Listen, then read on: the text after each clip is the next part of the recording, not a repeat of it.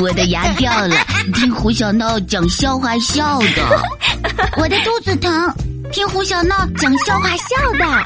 我进步了，听胡小闹讲笑话听的。大家准备好了吗？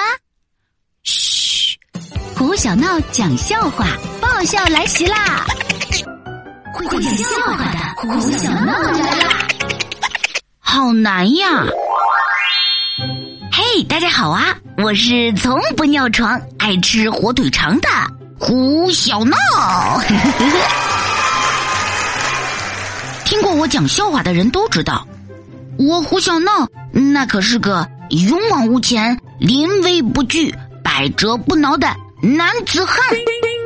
说起来，这一切都要感谢我的老爸，因为我的勇敢。就是遗传了我爸爸的优良基因呐。嗯，什么？你问我老爸是谁？他就是江湖人称“男不怕，怕不难”的胡建国同志呀。有一次啊，我和我爸一起坐公交车，车上有个小孩一直哭个不停，吵得我们头都大了。小孩的父亲也烦了，晃着小孩的萝卜腿喊：“别哭了，再哭把你卖了。”小孩好像知道他爸吓唬他呢，哭得更大声了。就在这时，我亲爱的爸比胡建国同志噔噔噔的走过去了。请问，他对那孩子的爸爸说：“您家这孩子多少钱呐？我买了。” 当时啊，那个车厢瞬间就安静了。那个孩子一个哆嗦，停止了哭泣，抱着爸爸的胳膊，一直到下车。都没再吭声，你们说我爸是不是很厉害？是不是难不怕怕不难？嗯嗯。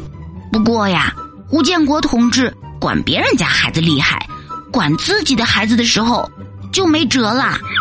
这不就在最近，他遇到了一件非常非常难的事儿。有一天，我爸和我妹吵架了，他俩吵得特别凶，把胡小花气的呀，一把鼻涕一把泪的。还朝我爸控诉呢，哼！